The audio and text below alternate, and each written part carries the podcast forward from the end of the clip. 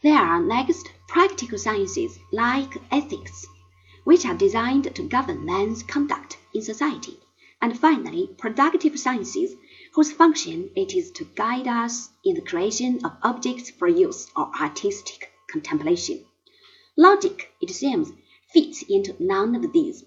It is therefore not a science in the ordinary sense, but rather a general way of dealing with things, which is, in fact, indispensable for science. It affords criteria for discrimination and demonstration, and should be considered as a tool or instrument which is brought to bear on scientific inquiry. This is the meaning of the Greek organon which Aristotle used when speaking of logic. The term logic itself was invented later by the Stoics. As to the study of the form of argument, this Aristotle called analytics, which literally means a setting free. What is thus set free for inspection is the structure of argument. Though logic, then, has to do with words, it is not, for Aristotle, concerned with mere words.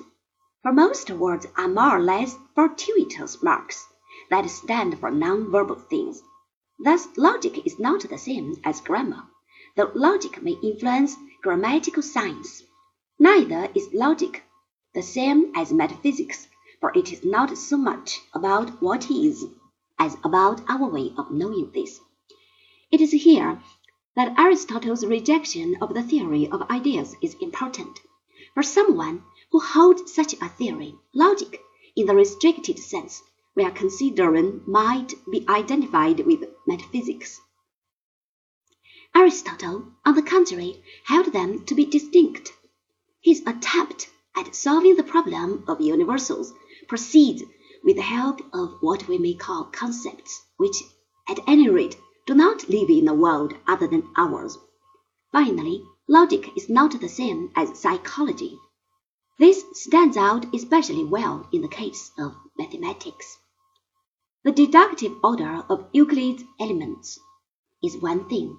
The tortuous mental writings involved in the mathematical inquiry that brought this knowledge to light is quite another.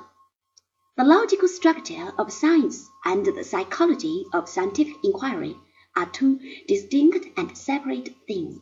So, in aesthetics, the merits of a work of art have nothing to do with the psychology of production.